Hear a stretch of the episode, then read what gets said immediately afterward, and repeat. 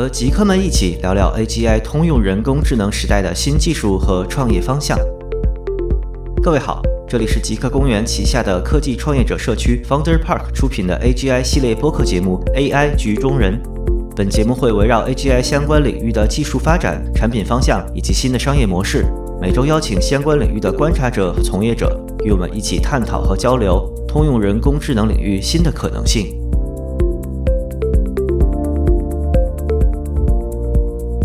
文心一言，通义千问，商量三六零智脑。昆仑万维、科大星火、序列猴子。三月份，英伟达 CEO 黄仁勋刚刚表示，AI 正迈入 iPhone 时刻。四月份，我们就迎来了诸多国产大模型的发布。国内 AI 的发展似乎进入了混战阶段。中国的大模型会如何发展？未来中国会有多少大模型？关于这些问题，极客公园创始人兼总裁张鹏、Founder Park 主播 Nico 出门问问创始人李志飞进行了这样一场对话。一起聊一聊中国大模型未来的发展。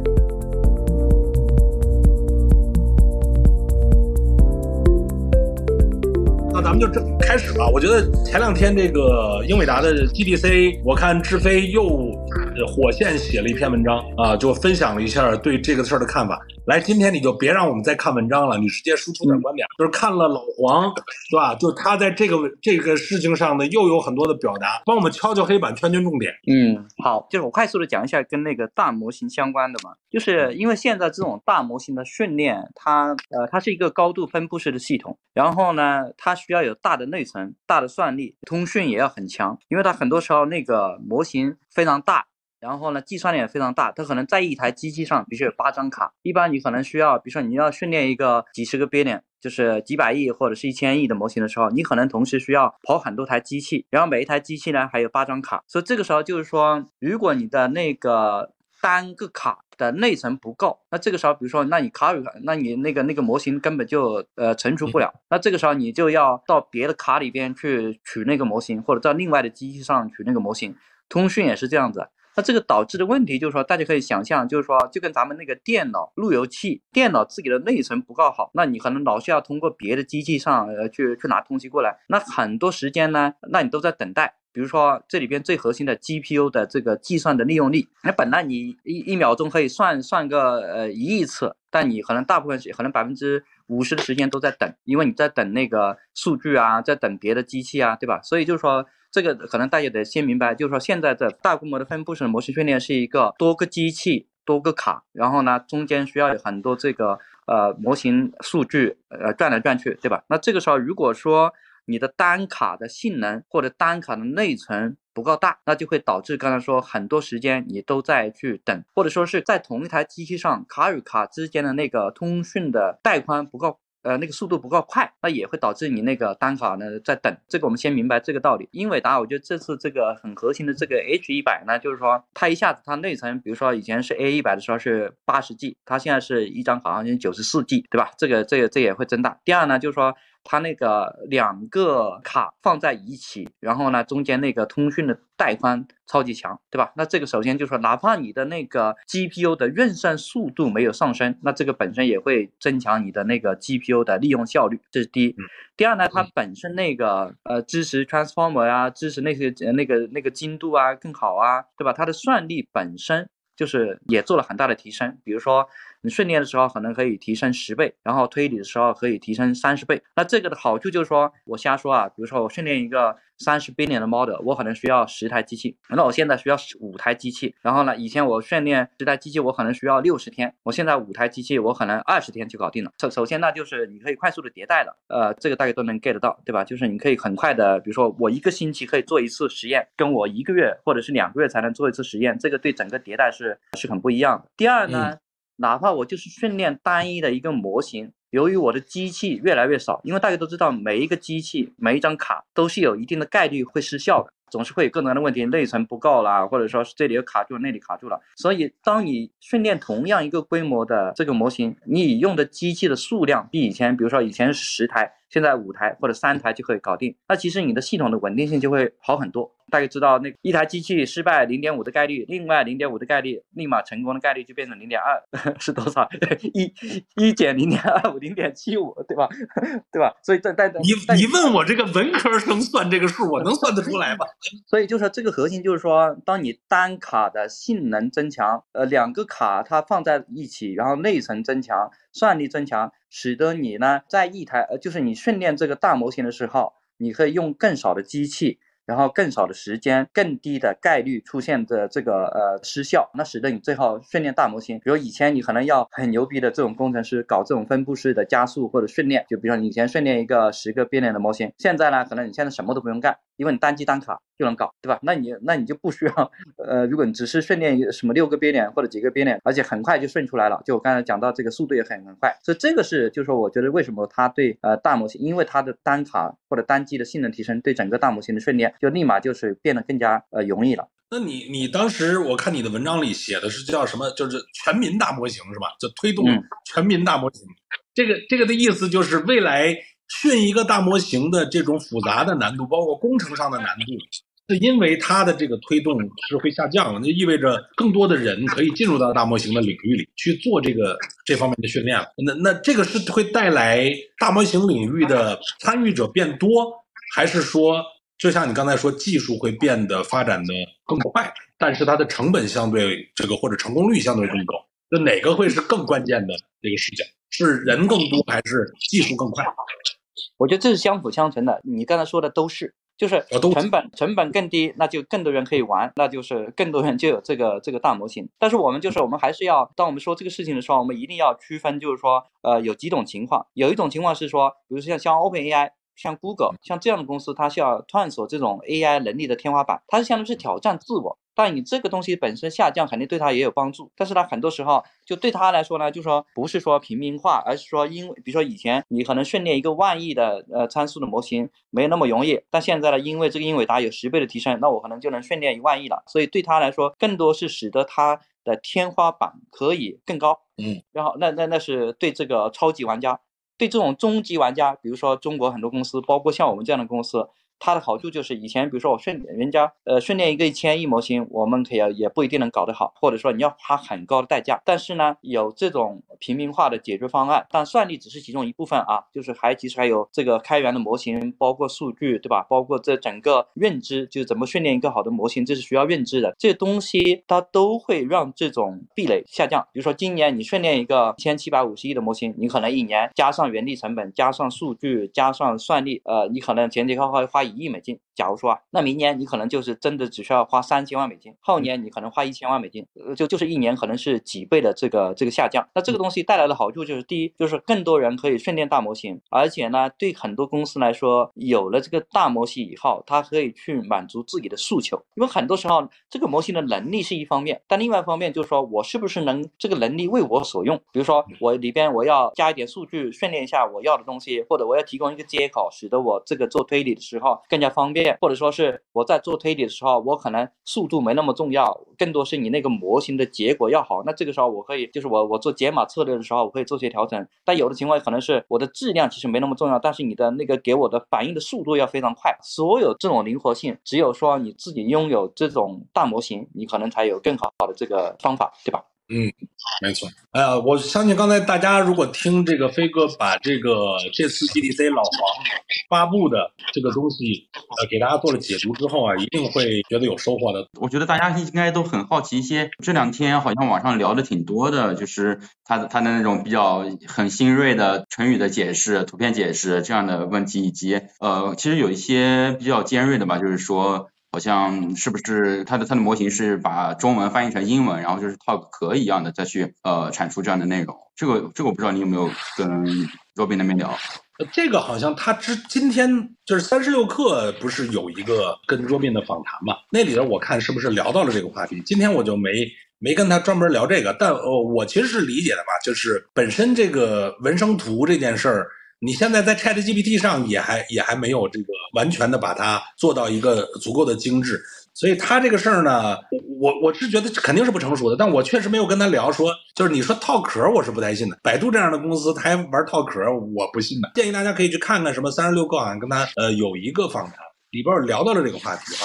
我但我今天没来得及看，有没有这个他对这个问题专门做解释。我自己觉得吧，这种图片的生成也不是成熟很久，对吧？尤其是这种直接可以面向 to C 的，然后效果可以做得很好，直接可以用自然语言。所以呢，百度如果说它在训练过程中，它用到了这些开源的数据，比如说那个有十亿张吧，我记得那个有十亿张图片，包括一些文案，但那个大部分都是英文，包括甚至它是不是在 Stable Diffusion 基础上去做训练？我从一个工程师角度来说，我觉得这种可能性都存在，但这个东西。我不认为，就是说做了这个事情就有什么不好，对吧？因为就是本身这个科技是一个全球化的一件事情，关键还是说，我我觉得首先你用了就用了。你就大方点，对吧？没没啥，呃，关键是你在这个在这个基础上，你是不是做出了自己的特色？比如说，他现在能够在中国提供一个服务啊，包括其实那个生成的很多图片，我我倒觉得挺有意思的。就是比如说那个那个叫什么夫妻肺片，什么陆家嘴，对吧？哎，我觉得这个这个很好啊，就是所所以我觉得是没什么可能。当然有另外一帮人，他老是要从这种什么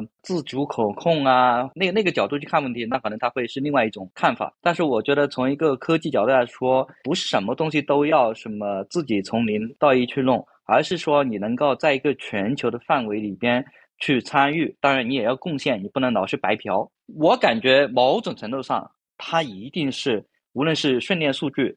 还是这个模型本身都是有一定的借鉴的，但是我我不认为这是一个就就说它不行或者怎么样，因为本身那 Stable Diffusion 也是基于另外，因为科研这个这个研究就是一个全人类的一个集体的一个线性叠加的一个过程，哪怕 OpenAI 很多方法都不是自己的呢，最核心的 Transformer 还是 Google 的呢，那现在 Google 被他打的这就是满地找牙，对吧？也是很正常的，对吧？没错，我觉得你看这个我们我看直播间里就说嘛，觉得志飞说的很专业，也很 open。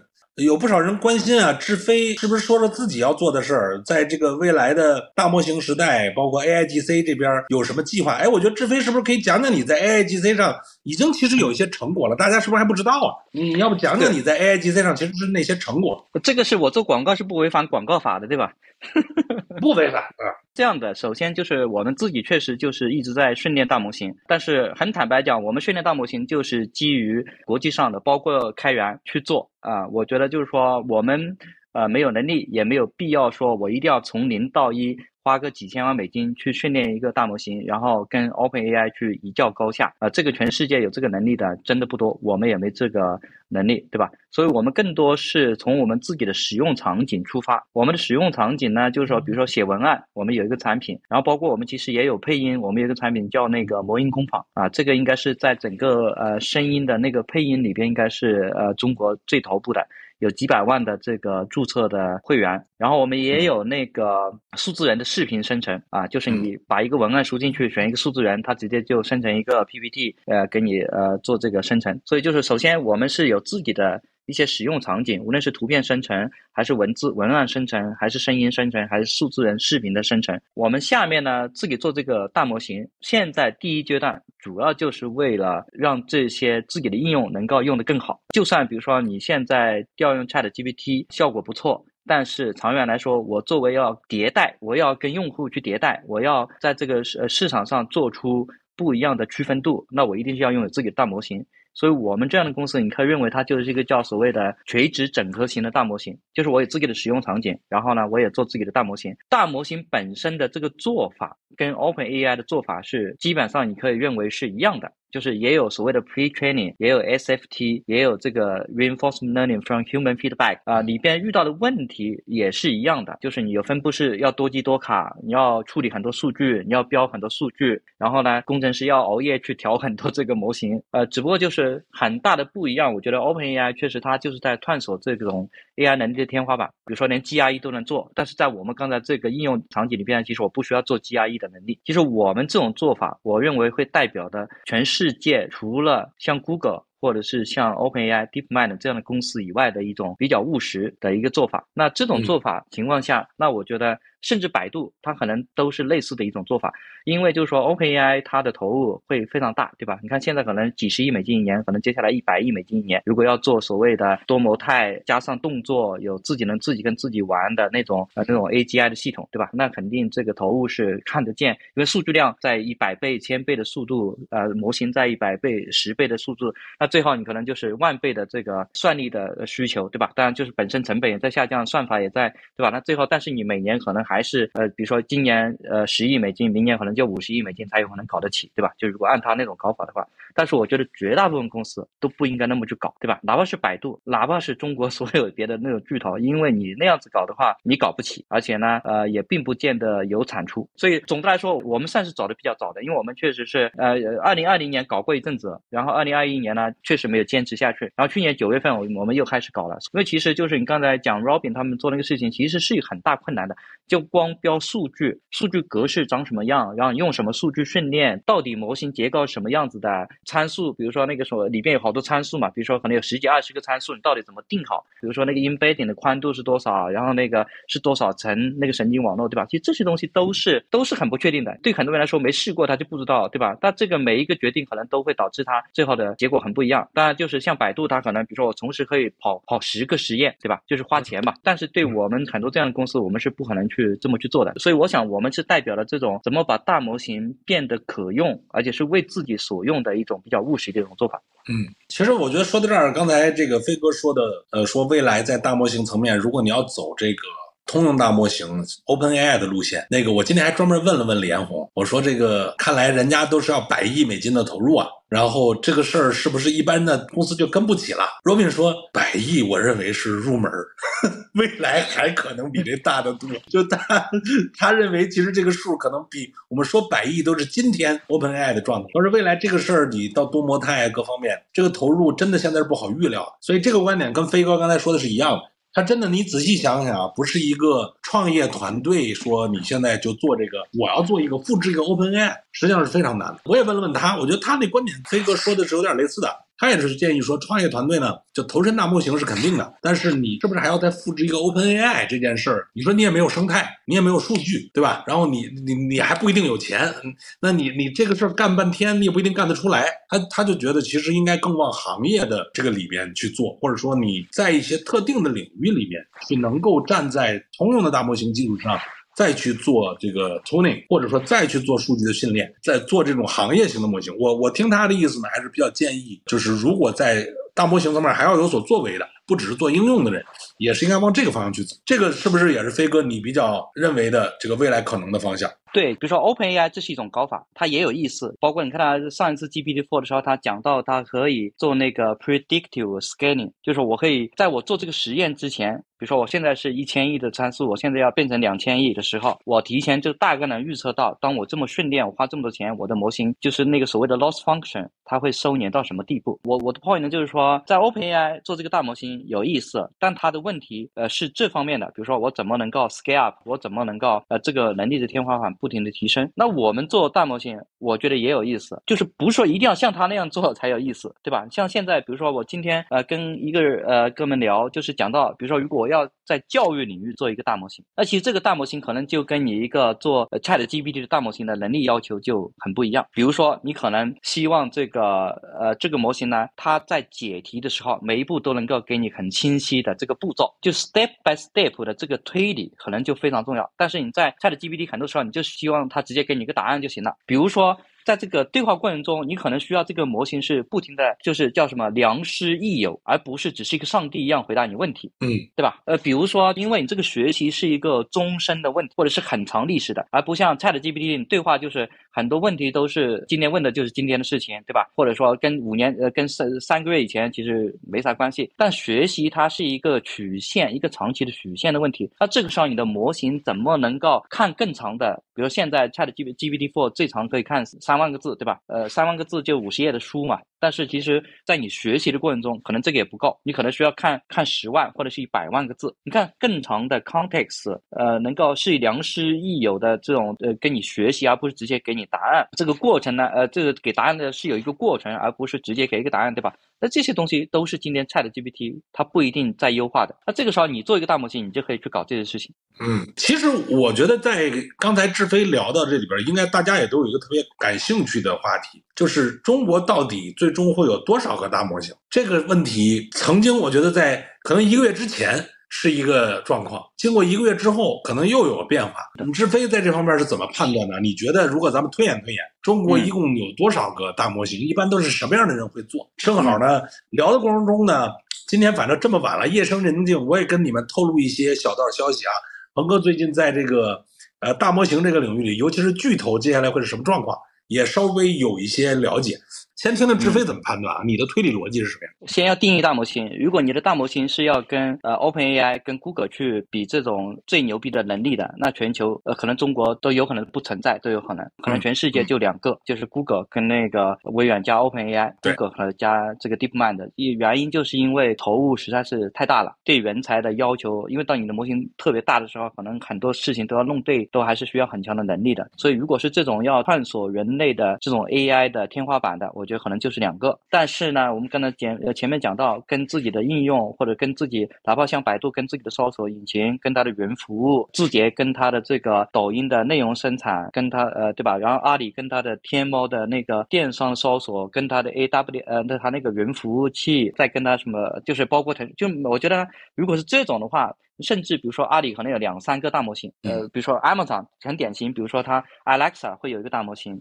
云服务会有一个大模型，它的电商的搜索会有一个祷告会有一个大模型，那这种是很显然的，就是说这个也是大模型，它可能也是千亿级别的。它也有很通用的能力，对吧？它也是非常自然语言，也可以上下文，也可以有很强的对话能力，也有不错的推理能力。但是它不一定能够呃像 OpenAI 或者像 Google，你把他们想成是培养这种清华、北大、哈佛、耶鲁、MIT 的这种最牛逼的大学生，那这世界上还有那么多大学了，对吧？呃，所以最后总结一下，就我觉得中国至少五十家以上都会有自己的这个大模型。就是比如说，我们看巨头这个四五家的巨头，百度、阿里、腾讯、字节，对吧？中型的互联网公司。比如说一百亿美金，他一年花个几千万美金，对吧？呃，小红书其实他在后面也可以基于他自己的东西，基于开源的大模型，tune 成自己的一个一个一个这种模型。那这种互联网公司，那可能有个有个十家。然后在所有的 AI 公司，如果你要去给甲方去提供这种服务，对吧？那你可能也得有自己的这个大模型。那又是十家，还有一些大的甲方，比如说一些大的银行、大的保险公司、一些大的汽车或者大的手机厂商，过了一年以后，或者是两年以后，它也有可能会拥有自己的大模型。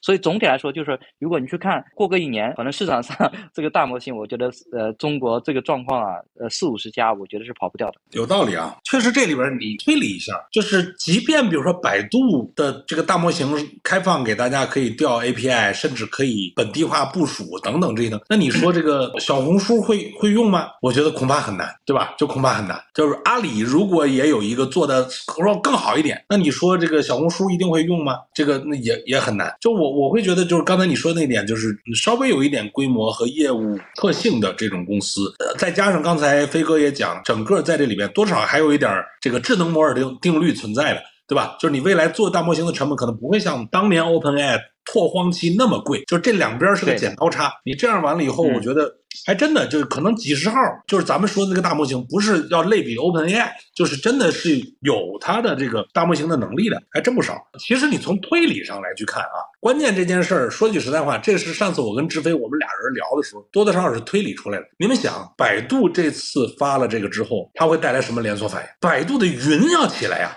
就是百度的云原来相对在这个产业里的存在感是比较低的，但这次文心一出来之后，百度的这个智能云，因为能调文心的 API，能够就是通过这个文心，呃，它的这个比如帮你训数据，甚至我听说还未来能做一些本地化部署的东西。百度的这个智能云是明显要起来的。但你想，这个产业巨头之间就是个我们叫力学体系，就是你动了。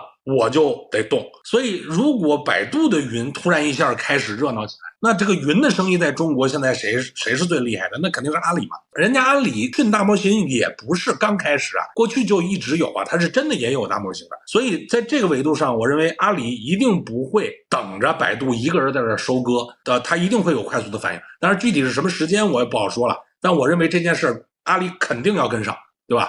就这一点，就是我推理的逻辑啊。大家觉得我们这个逻辑，你们如果有不同的逻辑，欢迎说出来啊。如果觉得认同的，那那你们就这个，咱们就拭目以待。就我们无非就是看什么时候出。我再透露一个啊，这个腾讯，你们觉得腾讯在大模型上可能是什么逻辑？这个也是推理啊，我也没有信息。呃，因为说白了，这种信息也轮不到我挖的那么深。但我就从推理上讲，我觉得腾讯其实相对起来可能没那么着急。飞哥一会儿帮我评判啊。因为你这个大模型这个事儿呢，说白了你肯定要有，我相信腾讯内部的团队也一定是有的，甚至很有可能就像这个以以腾讯的这个风格，对吧？它可能甚至在内部不止一个，我觉得大概率不止一个。那这种不止一个的情况下，那为什么不着急呢？当然也可能啊，它腾讯云没准也着急啊，一看这两家都杠上了。但总体来讲，腾讯的从微信啊、QQ 这种的应用上。那你未来大模型的应用和数据的飞轮这个东西，其实它自己站在一个非常牛的入口上。我觉得这比百度、比这个阿里其实都是有优势。所以今天我跟李彦宏聊的时候，我就问他嘛，我说你要追赶，现在你最大的挑战是什么？我说是算力呀，还是比如说你这个模型要再优化呀，还是数据啊？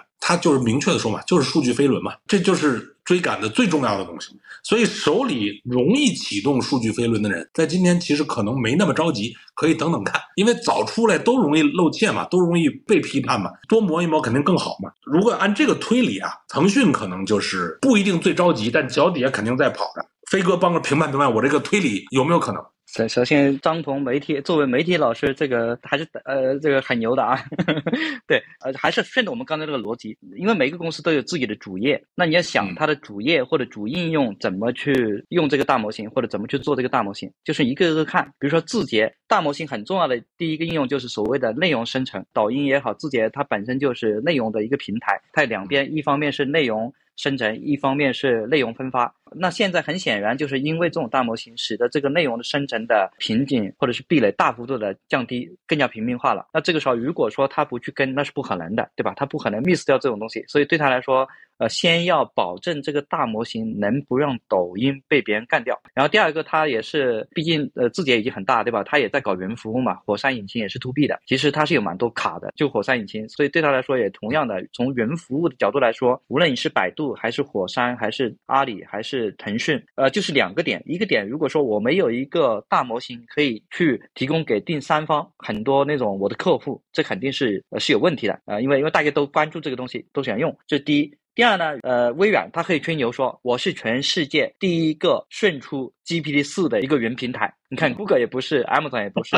那这个东西对我们来说，我们觉得这个你不就是吹牛嘛？那那那又怎么样呢？对吧？我我又不需要训练这个模型。但是对很多吃瓜群众，包括很多传统行业，他一听，哎，有道理哦。这个你是全世界第一个训练出来这个东西，虽然跟我没关系，但至少证明你一定是领先的嘛。这就叫不明觉厉嘛。啊，他在撬动很多客户的时候，肯定就就比较容易了，对吧？你看从这个角度来说，字节至少有一个，甚至有两个。阿里刚才已经说过了，因为它的电商的搜索，就是未来只要有搜。索框的这个地方，可能都会交互方式都会用到大模型。以前的搜索更多是就是搜索，或者是搜索跟推荐，可能都会有变化，可能都会基于大模型去做这个对话式的搜索，然后推荐呢是基于内容的这种推荐。那对阿里来说，你看淘宝要有一个，呃，它那个云要要有一个，甚至它的钉钉也得有一个。钉钉的大模型可能跟那个电商的搜索的大模型，跟它提供给第三方服务的大模型。又不太一样，比如钉钉，你看最近那个微软发的呃这个 Copilot 对吧？就是 Microsoft 的三六五的 Copilot，它就是在这里边肯定是做了很多事情。就这样的话，我就可以直接看你的 Excel，看你的呃信息流，看你的聊天记录，然后就能给你提供更好的一个服务。那这种更像咱们以前说的什么企业类的搜索，只不过现在是企业类的一个副驾驶。那你从这按这个逻辑你去分呃去算呢，就知道其实那个腾讯也一样。比如说我可能微信，因为我有视频号。是对应抖音的，对吧？我有企业微信对标这个飞书跟钉钉的，我也有云服务。如果它内部有三波人重新在同时在搞大模型，这个完全是有可能的。所以我觉得就是总的来说，这也是为什么我们前面说有五十家大模型，就是他们肯定都在做，这是这一点。但是另外一点，我觉得角度来说呢，现在可能很多人争第一个去发，其实呢，我觉得真的你把这个事情看得更长远一点，其实没那么重要。如果你认为这个未来五年、十年这个事情它不会结束，你你早三个月发，跟你早六个月发有那么重要吗？的确没那么重要。大家呢也不要这么卷，没必要这么卷，因为现在卷的就是我们连算力都买不着。我觉得现在卷的不是你算力买不着，是我这个睡眠都变少了。天天大家都有心事儿，太影响睡眠质量了。每天都恨不得处理不完的信息，这儿又一消息，那儿又一消息，您都得核实，都得去聊。然后弄得我们简直了，我跟你说，最近我的睡眠明显变少。昨天晚上看老黄的那个对谈，又给我搞到我昨天一天的事儿，结果搞到夜里还得两点才睡着，然后六点就醒了，就觉得已经彻底进入老年时代了。你就是四个小时就醒了，因为脑子里一堆事儿，你知道吧？这个志飞怎么样？你是不是也有点这感觉？不不，我最近很好。两个月以前就是过年后，就是那个时候，我每天真的就是睡四五个小时。哦，所以我现在是你这个阶段是吧？对对对，你只是比我晚了一个月而已。主要是很多东西我也基础也挺好的，对吧？我呢就稍微看一看、瞄一瞄就明白了。所以呢，不像你要。现在 要花那么多时间，对吧？对，你看我，我看评论区就说，越深入了解大模型，越觉得没啥瞎兴奋、呃瞎兴奋的东西。有些大机会看完看去，最后发现跟自己没什么关系，对吧？我发现最近越来越多的人开始有这个结论了。从一开始的上头开始仔细的入脑分析，你发现推理下来，你不是刚才咱们分析一下产业链的格局，那怎么可能阿里、腾讯、字节他们底下现在没有团队？在甚至都不止一个团队在这块做开发，对吧？然后你能想到的很多的领域，我觉得这里边有钱的、有场景的、有数据的也确实挺多。所以，我我多多少少有一个感觉啊，你看这个当年，如果我们回想一下，从互联网跨越到移动互联网是有掉队的，但是反过来想呢，就是说绝大部分的力量还是过来了，对吧？百度当年有点磕磕绊绊也过来了，阿里过来了，腾讯华丽的过来了，对吧？一个微信华丽的过来了。这几个觉得就是 BAT 嘛，谁谁也没有掉下去。然后在这里边，当然你也长出了这个呃几个新的，对吧？这样的力量。然后甚至这个新的力量，我觉得可能会终，就是上一波的终止在小红书这一批。小红书现在还在涨，对吧？再往后就很难了。但你在大模型这个领域，我认为啊，只会比就是过去就是更多的巨头能过来。而更少的结构性的大机会，因为你想，这些巨头都是当年革命别人的命和经历过生死考验过来的。一次大变革出现在眼前的时候，人家不会再有那种呃脑子想不清楚给别人留空间的，对吧？就是这种很难了。所以我也确实觉得说，就大模型这件事确实令人兴奋，它是一个根本性的变化，但是它不能太上头。我觉得还是得认真评估一下。对吧？就到底属于创业者的机会在哪？飞哥是不是？你最近应该有很多人找你。我听说飞哥在过去的一个月啊，就是业界大佬排队。啊，要找飞哥谈大模型，这里边靠谱的不靠谱的，我估计你聊了很多，你帮我们分析分析，这个时代创业给大家应该找啥方向，对吧？怎么做会比较务实一点，真能抓到这个机会？对，首先我觉得还是刚才说的，如果咱们觉得这个大模型不是一个月，不是一年的事情，而是五年、十年的问题，这就是一个持久战。如果你现在就把你的精力，比如说你现在天天熬夜给熬完了，那你后面你扛不住，对吧？所以呢，这也是续航不行了，对对，续航不行，而且真的是无论是心态上还是这个体力上都得是打持久战，对吧？所以我觉得就是确实在兴奋之后呢，还是得理性的去做一些判断，对吧？长期能够跑下去的，呃，所以这是第一个。第二个，我觉得你刚才讲的，呃，上一代的互联网巨头可能大概率都不会掉队，但是呢，新的呢不一定有那么多机会。我同意前半句，呃，因为就是说，尤其是巨头 BAT 或者字节跳动这样的公司，对吧？我看不到任何理由他会因为这个而被自己还一直躺着睡着。对吧？然后就被颠覆掉，对吧？我觉得这个挺难啊。但是我觉得新的机会呢，这个大的模型它确实跟上一代的 AI 它的广度可以更广，甚至跟移动互联网比，因为移动互联网更多就是把大家呃就是设备变得更小嘛，对吧？然后呢，让大家连接更加方便，对吧？当然那那是革命性的，因为对中国就是相当于是咱们是跨越了 PC 互联网，直接就是从这个就是没有经过 PC 互联网的这种渗透率，直接就进入了移动互联网的这种百分之九十的渗透率嘛，对吧？但是我觉得就说那个只是连接嘛，就是呃把。把所有的信息放到网上，然后呢，用户呢可以用一个非常快速的连接去访问它，对吧？其实它不是智能。那现在，然后 AI 时代搞了这个几年呢，就说那个智能不够通用，对吧？所以它的广度不够。但这一次我觉得确实你可以看到 ChatGPT，因为它解决的是一个认知的问题啊，语言是认知，语音识别啊，视觉都是一个感知，对吧？一旦认知解决了，其实别的问题都会比较简单，呃，相对来说比较简单。它的这个广度跟深度，甚至它现在还只是对这个虚拟世界的影响，就是我们看到了什么文本媒体、多媒体，对吧？就是多模态，就是文本、视频、图片这种知识类的这种影响，呃，这个影响已经非常大了。但是我觉得接下来的影响肯定说，这个物理世界也会是这种通用的模型，比如说机器人，它可能也会变得很通用，不是像过去这种专用。那在这种情况下，你看，就无论是虚拟世界还是物理世界，都会被它重新塑造一遍。那你说这里边有没有什么机会？我觉得这个机会太多了。所以就是补充一下你刚才那个第二句。所以从创业角度来说，确实我们要想的就是第一是你要进去，因为这是个新的新东西，它跟当年移动互联网相比呢，可能壁垒还是或者你要理解的东西会稍微多一点。因为以前就是你只要懂那个 API。对吧？比如说 GPS，比如说网络，比如说呃内存，对吧？更多的 API。那这一次呢，它虽然也是个 API，但你得知道这个 AI 的能力的边界。所以第一，我我觉得得进去，赶快进去学起来。但是同时呢，在找这个创业方向，确实也还是得想想，就是说刚才说的，不能都是抄袭别人的已经做的事情，因为那样的话，你呃你肯定搞不过巨头，或者说是特别卷，还是得想想有没有什么结构性新的机会。嗯。我们再往下，我觉得还是有挺让我感兴趣的话题啊，就是跟飞哥一直想想交流的。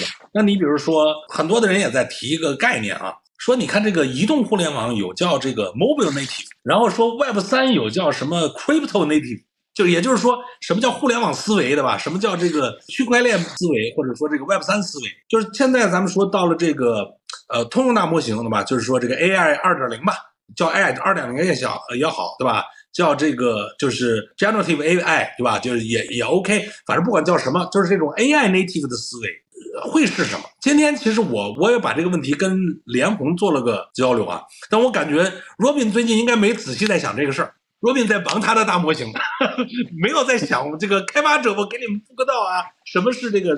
他反正就提到的说这个 prompt engineering。对吧？就是这个事儿呢，是未来一个时代特别要值得关注的。就是以前的我们很多的那种机器的语言，它未来可能就变成了提示工程。而且呢，就他说了跟志飞之前跟说我同样的话，他说说鹏哥，你们文科生的时代到了。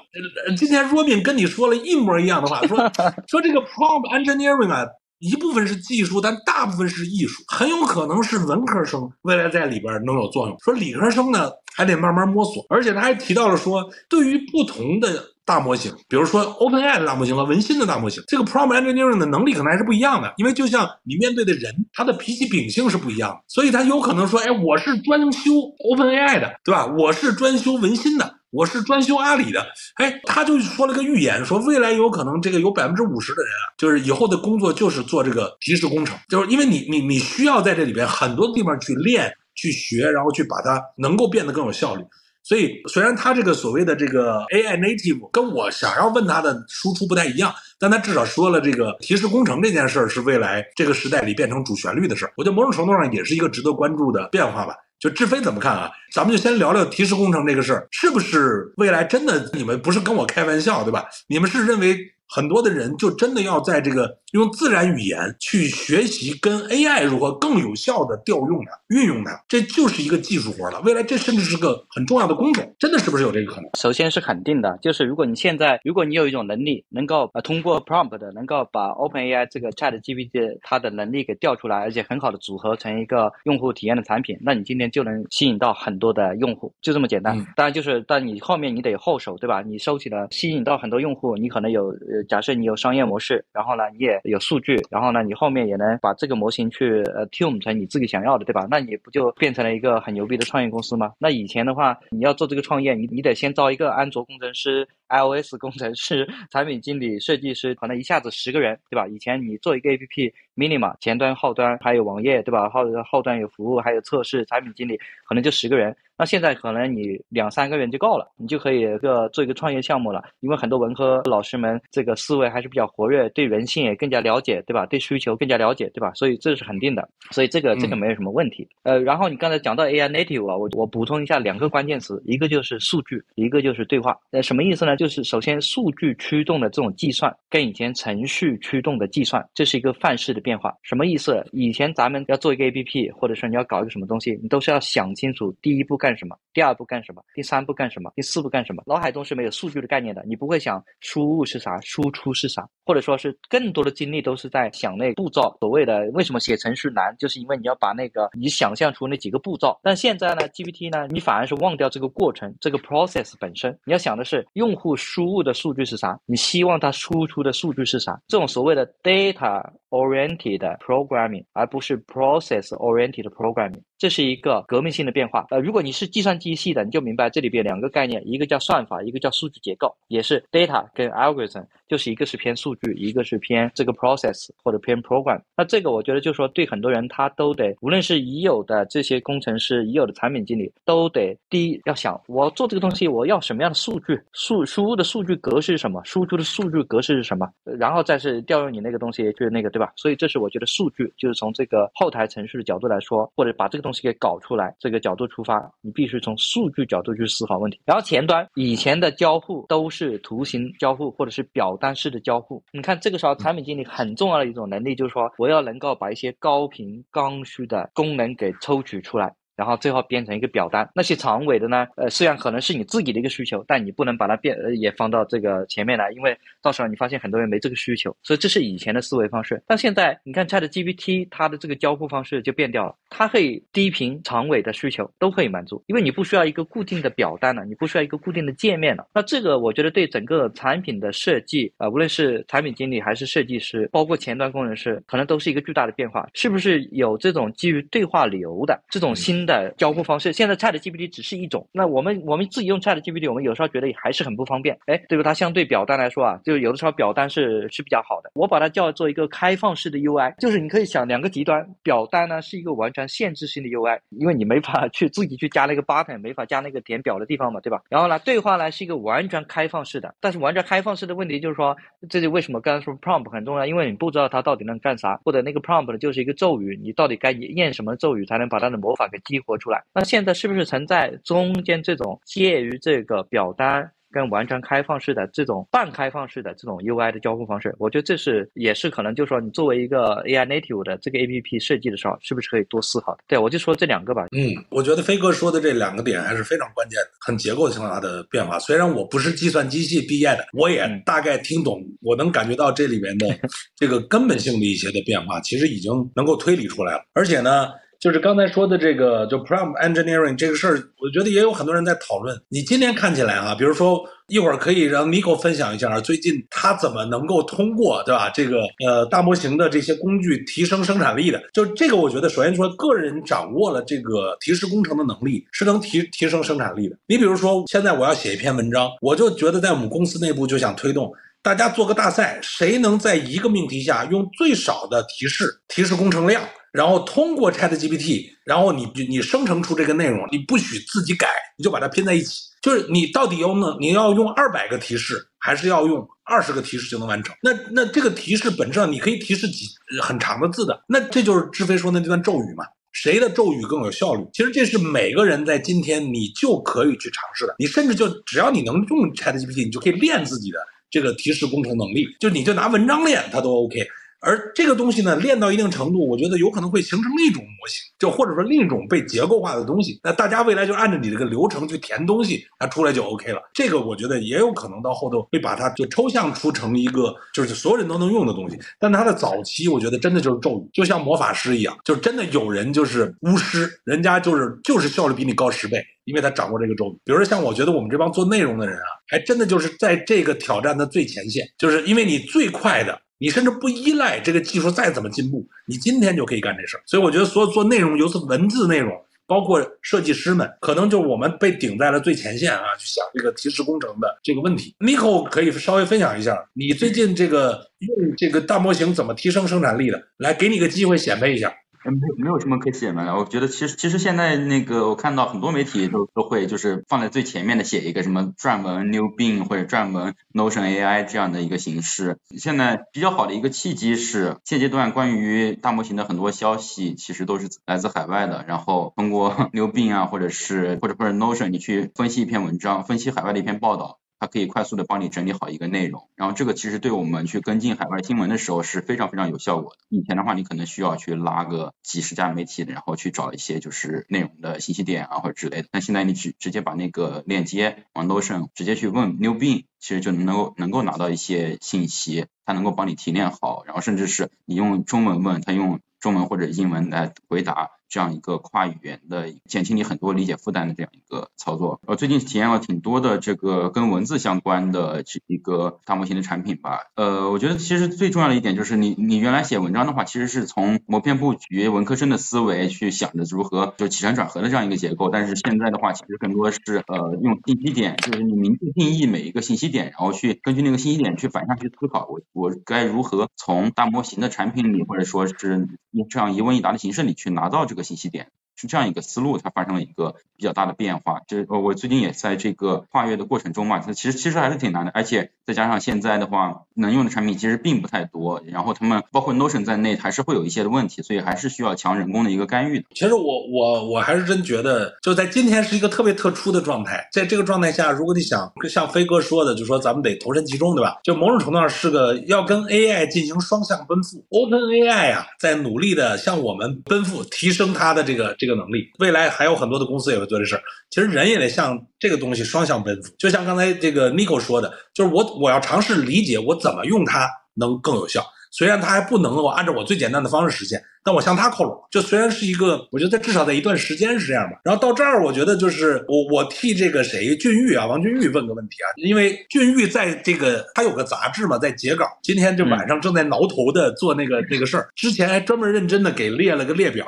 一会儿这个 Miko 可以替俊玉多问问，我给开个头。俊玉他写了一个问题，就跟刚才咱们说的有关，说这 prompt engineering 是是为一个长期稳定存在的工作吗？还是只是由于现在技术不完善，是吧？产生的过渡的工作，就是是一个过渡时期的工作。那随着这个提升，那是不是未来这种输入、这种输入输出的形态？还是长期必然的，到底是必然还是偶然的？这个我觉得想听听志飞啊，你从一个长期的角度来看，就是我们今天都说的 prompt engineering 说的很牛，呃，Robin 也跟我说啊，这是你们文科生的机会。但我也确实觉得，那技术如果发展的很快，还需要我们说魔法吗？还是他自己就变成了我们怎么说他都能懂的？就是我觉得，就是你怎么说都能懂，那也是一种 prompt，对不对？嗯，就跟你现在提。其实 prompt 的本身，你说那个 prompt 的那些技巧性的东西，我觉得它慢慢的不一定有用，就是比较表面的技巧性的，比如说你一定要用某种方式去说，或者说你先要先要说什么，后要说什么，对吧？呃，我觉得这个呃，坦白讲，长远来说，因为呃，他见的越多，他都会把这个当做那个训练数据去训练嘛，呃，所以这个我不认为有那么重要。但是就是说，你能够用一个正确的方式去提问，因为其实就跟你做采访。一样对不对？作为一个记者，你去采访别人的时候，你就是不停在 prompt 的这个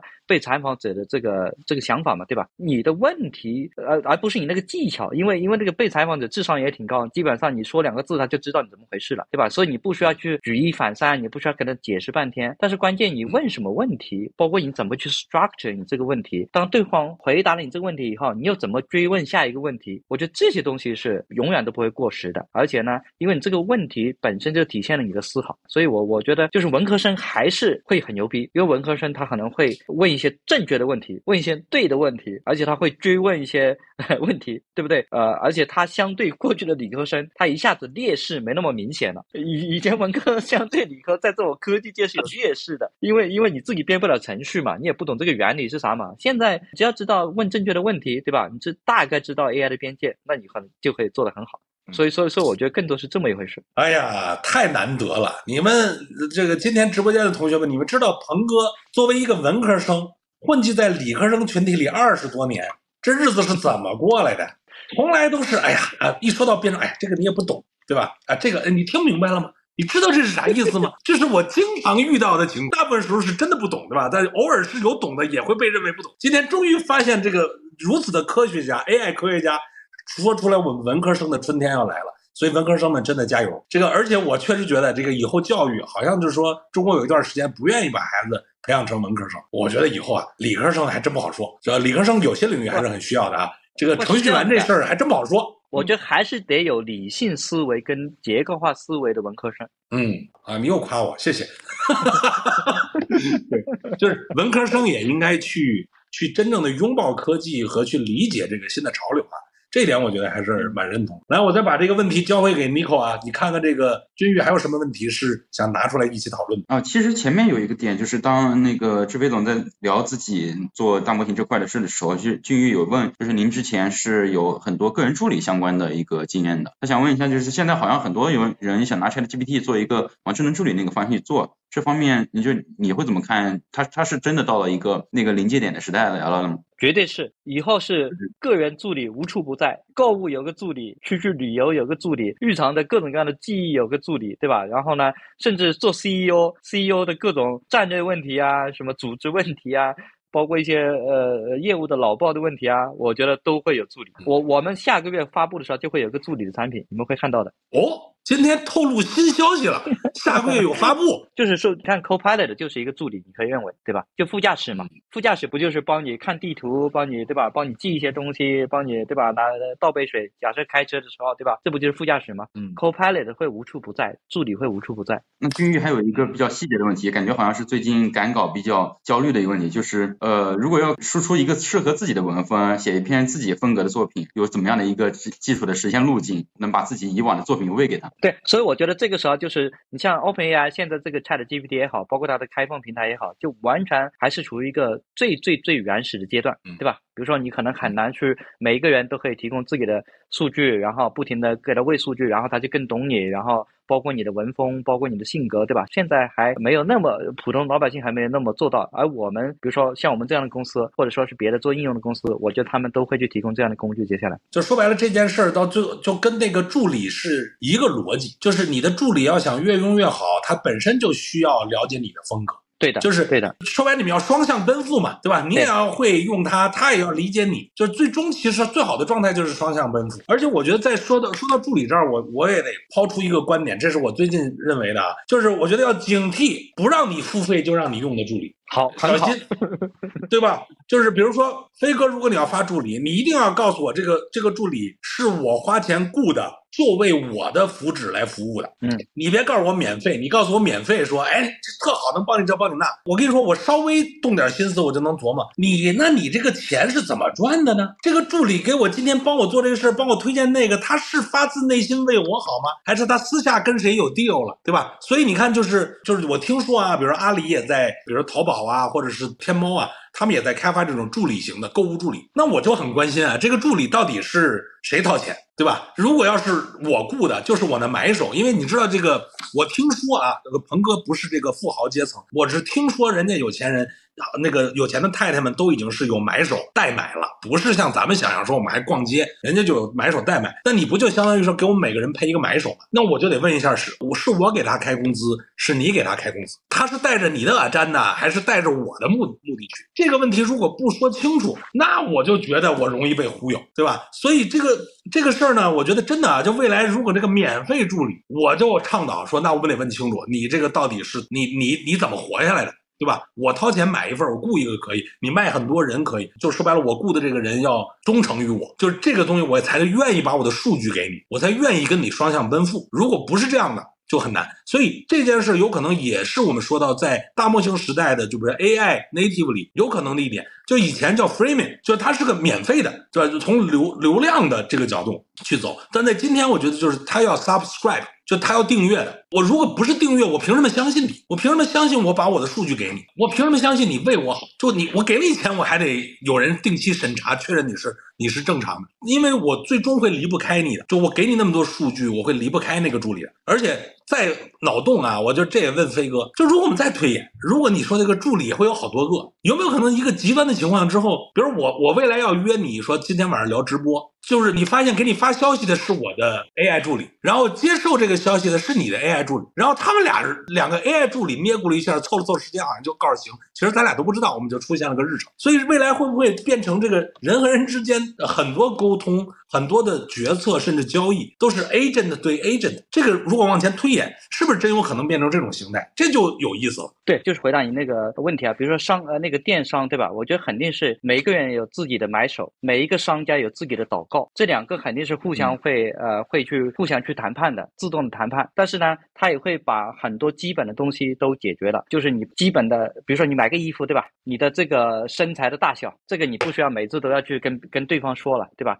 包括你的价格范围，包括你喜欢的颜色，那可能就是说，当你去买东西的时候，你的那个 AI 的那个买手就会跟对方的祷告助理，首先在很多信息层面上。他们互相就可以进行对接了，而且关键很重要的是，那那大家说以前那大家写一个程序对接不也行了吗？对吧？那是因为以前的话，它不是一个自然语言的交互方式，你每一个这个助理跟那个我这个祷告助理跟那个跟那个买手助理格式都得对一遍，协议都得对一遍。现在不需要了，自然语言啊，就是那这个格式变成是一个就跟人与人之间说话一样，对吧？呃，它甚至在下面就说，如果说那个模型是统一的话，都不用自然语言，你直接用那个在那个向量空间里面进行交互。当然，可能自然语言更靠谱啊。如果假设这个双方的模型不一致的话，对吧？所以这个解决了一个接口，可以非常的通用。因为大家说的话都是同一个话，而以前各个平台、各个助理可能那个格式都不一样，这是为什么搞不起来的原因，对吧？然后你刚才讲的那个例子其实都是一样的，比如说你的助理跟我的助理沟通，到最后可能就是你你想这个交互体验是什么呢？就是说他可能不时的偶尔在我的这个屏幕上弹出某一些东西，要我确认一下，就跟你现在其实飞书的审批流不就是这么一个过程吗？现在对吧？其实背后已经发生了很多事情，只是刚好到了张鹏你这里这一步，对吧？你要点一下，但其实呢背后有很多人做了很多事情，那现在这个。助理也是一样的，比如说，呃，首先可能就是确认一下今天九点行不行，我点一下可以。好，那这个事情弄了以后呢，可能你的助理，你那个 AI 助理会说，哎，那你能不能提供一个照片？然后我这边因为我照片都已经有了，他直接就传过去了。哎，你提供一个这个 title 或者是一个公司的简单的介绍。你想，基本上很多人要采访我的时候，都是要你提供这个东西。最后我就拉一个群，把我们的 PR 给拉进去，说你你提供吧。那现在其实，那这些问题，它还是需要有这么一个交互过程，因为每一个记者或者说是每你的助理关心的问题跟另外。一个人的助理关心的问题又不太一样，对吧？但是这个格式是一个自然语言的，比如说你就说，哎，提供一个照片，提供呃一一句话介绍你，或者说你最近有什么想法，对吧？那那这个你看，全部都是 AI 在底下自动就完成了。沿着这个方向去想，你去买一个飞机票，去呃旅游景点，呃，包括你个人的信息，你订个餐厅，对吧？其实都会有很多这种背后的助理在在按照你的这个习惯。大部分工作，包括你甚至去找工作，不无非不就是一个简历跟这个 job description 的一个一个一个 match 嘛，对吧？比如说到底三万块钱行不行？你就要确认一下行就行了。别的到底在上海还是在北京，他自己就回答了，对吧？会不会 C 语言他也回答了，会不会大模型也他也回答了，对吧？或者大模型有几年的工作经验了，他自己就会回答嘛？那你想想，现在 HR 打电话的时候不都是在问这些问题吗？这些问题我在我看来，如果说 AI 能够你你只是要做简历里边提高足够多的信息。然后你作为招聘方呢，你也提高足够多的信息，然后他们双方呢自己不停的在 AI 在互相在对，然后找到这些该有的信息，对吧？那很多员工的工作都不需要了。所以你朝着这个想，那这个这为什么我是刚才说到 Copilot 无处不在，就是这个原因。嗯飞哥的解读非常到位啊。这个，然后我刚才看有人说，这个这种助理啊，你顺着这个思思想，真的很多业务的 workflow，呃，和 business flow，我觉得会不一样的。说白了，我们刚才志飞也讲，就下一个这这种大模型的时代，还是有非常多创新机会的。这除了刚才说这几十个大模型做大模型的，其实真正考验的就是谁能够去理解，在这样的一个新的形态下。这个新的商业的 flow，对吧？信息的 flow，关系的 flow，它会怎么变化？因为技术还在往前走。就今天真的就没有人能跳出来说我想清楚了就把它做对了。但它反而是好事儿啊！因为如果现在就聪明人都想明白，然后再把钱一圈，又跟大家没关系了。它就是个技术往前走的过程中，但是它不断的在考验这件事儿的变化又在发生。谁知道到 GPT 六的时候是又是啥样，对吧？十的时候又是啥样？这个你真不好说。但反过来呢，就是。为什么我说 native 那点？刚才志飞总结的那些点是非常重要的，包括我觉得大家接下来还是要持续的对这个领域要有关注。其实就刚才飞哥说的，提出一个好问题，定义了一个人有没有在正确的方向上做思考。所以，这都是我们每个人最后留下的最终价值，在 A I 面前啊。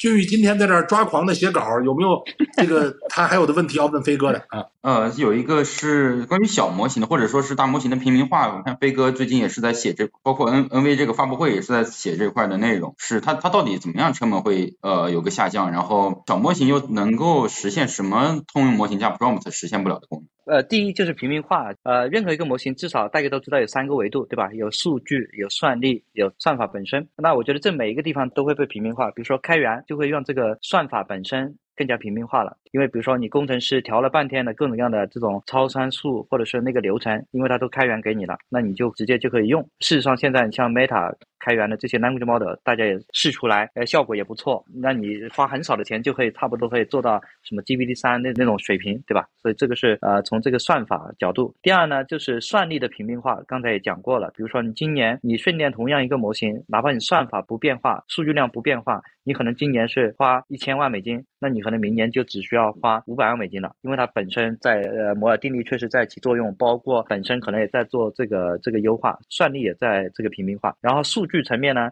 呃，本来也会有很多开源的数据，包括如果说像现在 Meta 开源的这些，它是模型本身它也给你了，也就是说，比如说它模型前面可能已经呃这个预训练的模型，它已经训练了一万亿或者是几千亿的 token，那因为它不但是不需要那些看那个原始的数据了。连那个算力你也不用发了，因为它已经那个一万亿的 token 它已经读过了，而且它已经消化了，对吧？那这个东西就是也是会大幅度的，比如说以前你可能前面那个一万亿 token，你为了训练一百七十五个 BID 点你可能得花个一两千万美金。对，所以就是你看算力、算法的呃数据都会让这个东西大幅度的平民化。还有一个就是认知，就是让鹏哥的话说，认知的流转会非常快。